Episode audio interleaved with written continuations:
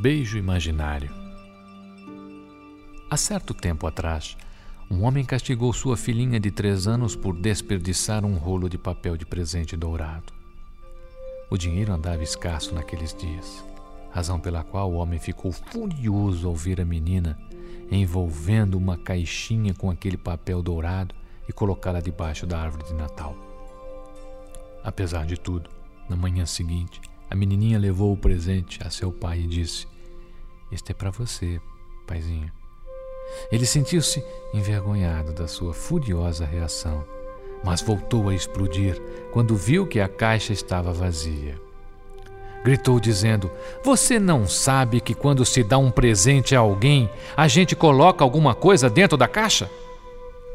A menina olhou para cima com lágrimas nos olhos e disse: oh, paizinho, não está vazia. Eu soprei beijos dentro da caixa, todos para você. O pai quase morreu de vergonha. Abraçou a menina e suplicou que o perdoasse.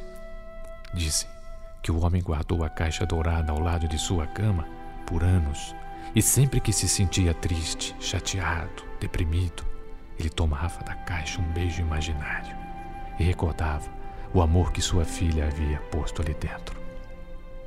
De forma simples, mas sensível, cada um de nós humanos temos recebido uma caixinha dourada cheia de amor incondicional e beijos de nossos pais, filhos, irmãos e amigos. Ninguém poderá ter uma propriedade ou posse mais bonita do que essa.